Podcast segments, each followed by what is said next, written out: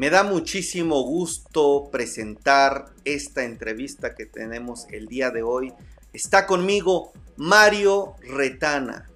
Él es el fundador y el director y además consultor de Administrarte. Mario forma parte del consejo de administración de 20 empresas. Fíjense la importancia, su liderazgo e ideas son reconocidas en círculos de arquitectura, desarrollo de productos digitales, diseñadores industriales, despachos de branding, en fin.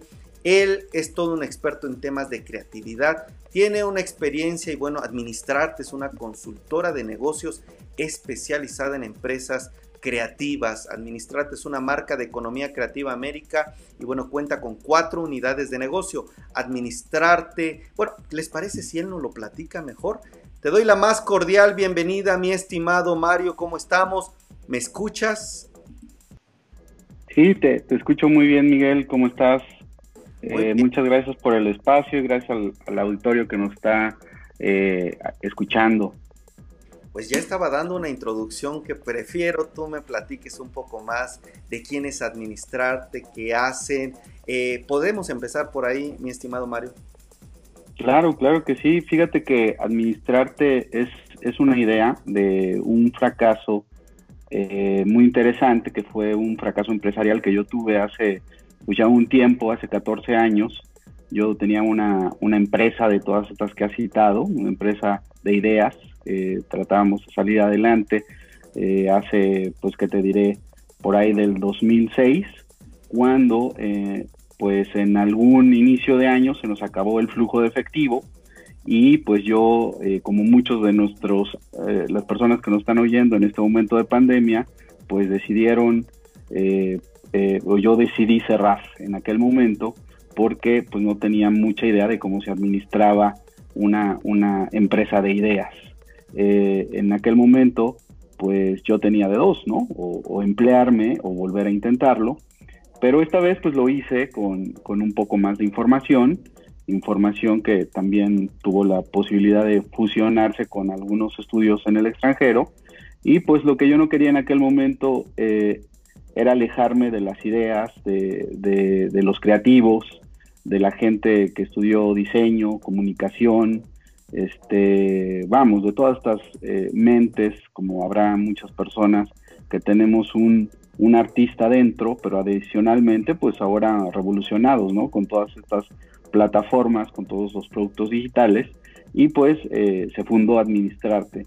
Eh, y Administrarte, pues tuvo en aquel momento un propósito que hasta seis años después pudimos hacer realidad, que ninguna empresa que fuera fundada eh, por algún creativo que estuviera más vinculable con, con, la creatividad, con el diseño, con la comunicación, con el guion, con la producción audiovisual, pues quebrara, ¿no? Entonces ese era, fue, fue este, y sigue siendo nuestro propósito, ¿no? Y más ahora en tiempos de pandemia que lo estamos viendo, eh, pues yo diría tan, tan raro, porque resulta ser eh, Miguel, que pues, eh, pues empezó a, hacer mucho eco pues este 4% del Producto Interno Bruto eh, de la economía de nuestro país vinculable a la economía creativa y, pues 4% del Producto Interno Bruto vinculado a empleos, pues ya era una gran cantidad de personas, ¿no? Ya estábamos hablando de una buena población de gente que se estaba vinculando con el mundo de las ideas y entonces, pues empezamos a estudiar eso, empezamos a estudiar si era cierto, empezamos a estudiar si había riqueza, si había pobreza, si era una, eh, pues, eh, un buen lugar para crear un patrimonio y pues, pues vimos muchas cosas, ¿no? Dentro de toda esta amplia gama, eh, sí vimos gente muy, muy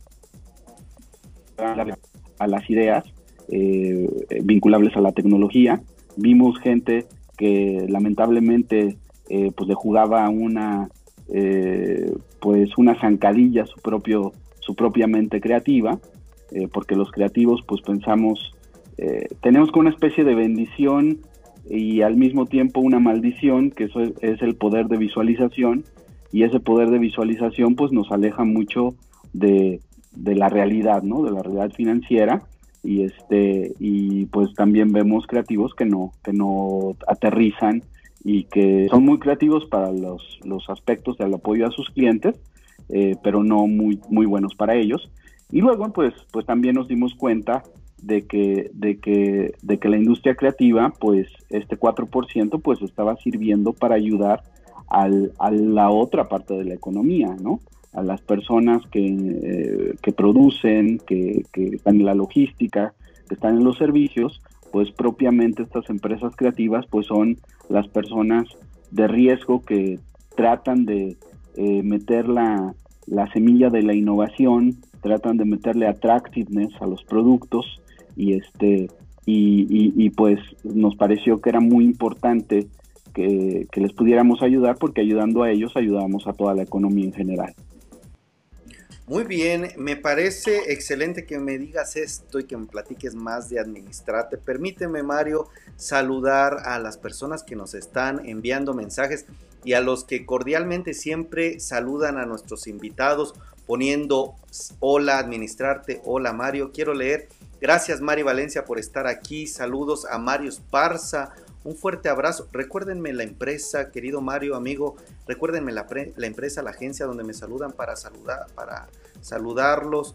Gracias, Sony Campuzano de New Link, ya nos dijo. También María de Los Ángeles, un fuerte abrazo, dice aquí seguimos. Por compartir esta transmisión, gracias a todos los que me están poniendo el número 5, gracias por compartirla. Ya les puse aquí en la imagen cómo se escribe la empresa, administrarte. Si alguien quiere saludar, gracias Marisol por esos saludos a Mario, también Michelle por esos saludos, María de Los Ángeles, gracias. Sony Campuzano de New Link también, gracias por decir saludos a Mario. Retana y dice interesante entrevista. Gracias querida Sonia. Pasemos ahora, Mario, a un punto clave. ¿Qué nos aconsejas? En tu experiencia has visto a varias empresas que, bueno, no tienen éxito, que tienen errores. ¿Podrías condensarnos un poquito en consejos sencillos? ¿Qué se debe hacer en esta época? ¿Cómo ser creativos? ¿Cómo evitar caer en errores? ¿Cuáles serían como los principales, qué serán? Tres consejos que nos puedas dar para salir adelante en medio de esta época de tanta disrupción? Sí, claro. Eh, yo, yo creo que lo concentraría para, para ser muy preciso en, en, un, en un solo consejo que me parece que, que las, las universidades eh, que están eh, adoptando pues sus planes de estudio tradicionales podrían incluir eh, una característica, una habilidad que yo la valoro mucho porque he visto el éxito y el fracaso de empresas en esta habilidad y no la veo en los planes de estudio de las, de las escuelas que, o de las universidades y es la negociación, es el poder de negociación, eh, porque aquí lo que negociamos son intangibles y los intangibles pues propiamente son eh, assets muy sofisticados, ¿no? porque básicamente no se ven. Entonces, eh, por un lado, tenemos a las empresas creativas eh, vendiendo estos sofisticados assets eh, que van a traer o van a generar demanda para nuestros, para nuestros clientes o para sus clientes, van a ser más atractivos sus productos, van a convencer con historias emocionales el que se inclinen por alguna empresa o por otra.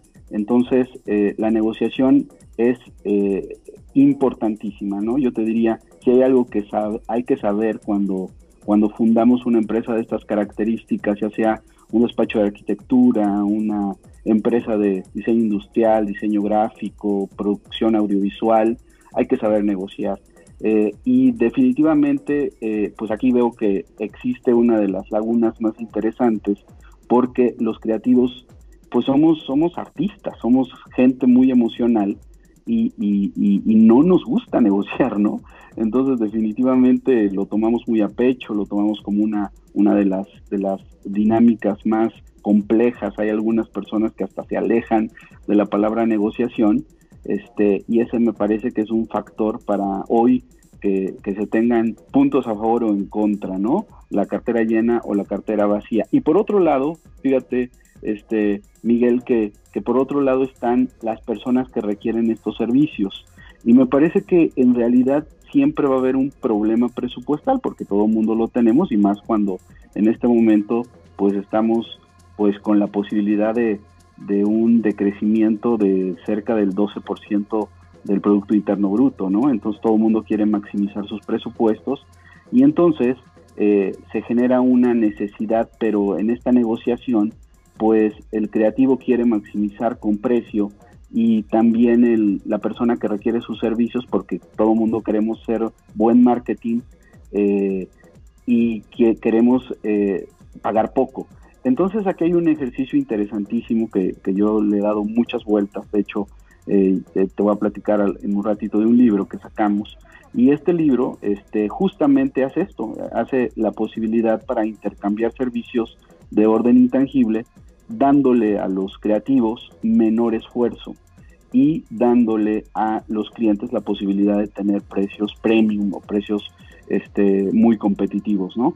Y, a mí me parece que esa negociación sería eh, fundamental, no tan, tanto a nivel de la empresa para que la empresa se haga de, una relación de buenos clientes, eh, que se negocie eh, de, esa, de esa forma y adicionalmente a las personas que no hacen marketing, que están allá afuera y que dicen el marketing es caro y, el atractivo de mi negocio que depende del marketing y, por eso no vendo y porque no me conocen y porque no tengo publicidad están cayendo mis ventas, eh, pues tampoco me acerco con alguna de estas empresas, ¿no? Pues entonces aquí hay un hay una dinámica en, este ecosistema de, empresas creativas y de empresas de servicios que podrían llegar a muy buenos términos si unos negociaran esfuerzo bajo y otros negociaran eh, precios más competitivos, porque, eh, y no me dejarán mentir nuestros invitados que nos acompañan, que por lo general todo mundo busca precios altos y en realidad terminamos eh, pues sacándonos eh, mucho de quicio porque el cliente siempre nos da cambios y cambios y cambios y eso enfurece a cualquier creativo, ¿no? Y, y los, los, los, clientes pues dicen, ¿por qué está tan molesto esta persona? Cuando lo único que, que, pido es que sea verde en lugar de rojo, pero, pero eso es un costeo, ¿no? Entonces, si nosotros eh, tuviéramos esta habilidad y si tú me pidieras que resumiera en un solo consejo, atomizar en un solo consejo, cuál es uno de los aspectos o habilidades o condiciones que tiene que tener un creativo para salir allá afuera y hacerse de su propio patrimonio, diría, métanse a negociar, evidentemente, pues acérquense a nuestros libros, ¿no? Este, en, este caso te estoy citando uno que se llama Jumper, eh, que es una guía para eh, acabar con los proyectos malditos y zombies, se llaman proyectos malditos aquellos que debieron de haber acabado rápido y siguen, siguen vivos, ¿no? Porque el cliente nos pide cambios. Y los zombies son aquellos que pues son seis meses abiertos y, siguen ahí, ¿no? Robándonos eh, la posibilidad, comiéndonos los cerebros, ¿no? Diríamos los creativos con nuestros clientes que pueden ser muy, este, muy exigentes. Pero en realidad es una, es una, es una dinámica de negociación y me parece que vuelvo a lo mismo vuelvo a resumirlo en, un territorio de estas eh, habilidades blandas y para nosotros los creativos, pues la, negociación este, sería fundamental que, la viéramos como parte de, del negocio, ¿no? Habría mucho más riqueza, eh, más allá de este 4% del Producto Interno Bruto. Muy bien, muchísimas gracias eh, mi estimado Mario, porque creo que planteas elementos clave para las pymes. Ahora permíteme hacer, antes de finalizar, una pregunta al auditorio y también regreso contigo. ¿Ustedes qué piensan de este tema de creatividad e innovación? Para ustedes, ¿cuál es uno de los principales problemas de no generar esta creatividad, esta innovación, o que las pymes que son, eh, tienen dueños o fundadores creativos fracasen tienen alguna idea, pónganme si se pueden los mensajes, el principal reto para ustedes y un poquito también abundando a, lo que nos decía Mario, les quiero preguntar en el auditorio, ¿ustedes qué piensan? ¿En México hay creatividad? ¿Hay empresas creativas? Pónganme si hay empresas creativas o no hay empresas creativas para ustedes, si piensan que tal vez copiamos de otros lugares. Y regresando contigo, Mario, permíteme hacer preguntas muy puntuales. Tú nos hablas de la negociación. A la gente que es creativa, que son artistas, ¿Los recomiendas? Nada más, ahí sí te pido, van a hacer una serie de preguntas, respuestas muy concretas. ¿Crees que el creativo se deba meter en la negociación o que se lo deba dejar a otras personas? Eh, yo creo que, el, que se debe de meter. Habría muchas, muchas posibilidades si se metiera. Muy bien. Ahora, otra pregunta es, ¿cómo generar innovación en una empresa? Cuando se te acaban las ideas, ¿qué estrategia nos recomiendas? Eh, el principal insumo de la innovación son los problemas. Me parece que deberíamos de tener menos, eh, menos miedo por tomar al torno por los cuernos, es decir, por tomar las ideas, por tomar los problemas. Muy bien. Dos estrategias tácticas básicas para negociar correctamente ya cuando el creativo está. ¿Qué le sugieres en términos llanos y sencillos? Dos opciones. Eh, elegir a sus clientes, dejar ir a los que no pagan eh, y trabajar un poco más para los que, los que quieren arriesgarse. En temas de precios, es, muchas veces se dice que no es recomendable negociar con precio, pero frente a esta pandemia vemos, como tú dices, la maximiz, la, eh, que las empresas buscan maximizar los presupuestos. Ahí, ¿cuál es tu visión? ¿Cómo esta liga, hasta dónde se puede jalar, hasta dónde no? Eh, en, en los intangibles, tenemos esta dinámica económica de la elasticidad. Los intangibles tenemos un gran beneficio que es que, no se ven las cosas. Entonces eh, no les podemos poner precio tan, tan fácil. A mí me gustaría decirles que si se resuelve un problema de negocio, tiene un precio eh, premium. Pero si no resuelve el problema de negocio, entonces se debe de vender como un commodity. Entonces que sí vayan por precios bajos. Eh, evidentemente la, eh, el reto sería comprendan mucho más el sector en el cual están vendiendo creatividad. Excelente.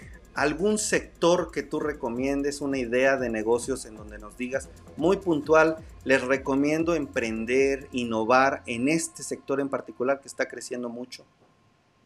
A mí me parece que la educación, como, lo hemos visto, eh, la educación y vamos a ver una gran falla eh, en, todos los esquemas educativos porque, porque pues no se han actualizado en muchísimo tiempo eh, y a mí me parece que va a haber una gran gran mezcla de, de, posibilidades para las personas que se atrevan a conjuntar capacidades de educación, de planes de estudios, de creación de planes de estudios con videojuegos. Entonces, donde se dé ese, ese eh, potencial que los creativos, pues en muchos casos amamos los videojuegos. Imagínate a un niño que es el usuario final eh, siendo inducido a una dinámica de que me enseñen como en un videojuego, ¿no? Entonces yo creo que la educación puede ser un terreno fértil. Gracias. Gracias también a Yareni González que nos manda saludos. Mariel Medina, AVE Estudio de Comunicación. Gracias por estar aquí, Sony Campuzano. Gracias. Y oigan, les vuelvo a preguntar, ¿hay empresas creativas en México? Pónganme si hay empresas creativas o no hay mucha creatividad en México y en un momento más los leo. Mario Retana, director fundador de Administrarte, ha sido un gusto, creo que nos has ayudado a reflexionar mucho sobre este tema de creatividad, emprendimiento. ¿En dónde te encontramos? ¿Qué página web? ¿Cómo están en las redes sociales, Mario? En, nuestra página de Facebook, en nuestro webpage, es administrarte con A alta, A mayúscula, administrarte 1. Este, también tenemos Instagram, que es administrarte. Este, en Twitter estamos como Creative Business. Este, y evidentemente en nuestro website, que es www.administrarte.com. Así, administrarte.com. Muy bien, pues lo voy a poner en este momento en la pantalla. Si alguien va por allá, por favor díganme, yo ya fui al sitio de administrarte. Ah, le, me faltó una R, espérenme, no me hagan caso, es administrarte, como se lee, punto com, administrarte.com. Disculpen la ortografía de este su servidor. Mario, un gustazo haber platicado, espero que estés por aquí pronto, te mando un fuerte abrazo y que tengas buen fin de semana. Abrazo de regreso, este Miguel, eh, y gracias. Que estés muy bien, Mario. Hasta luego.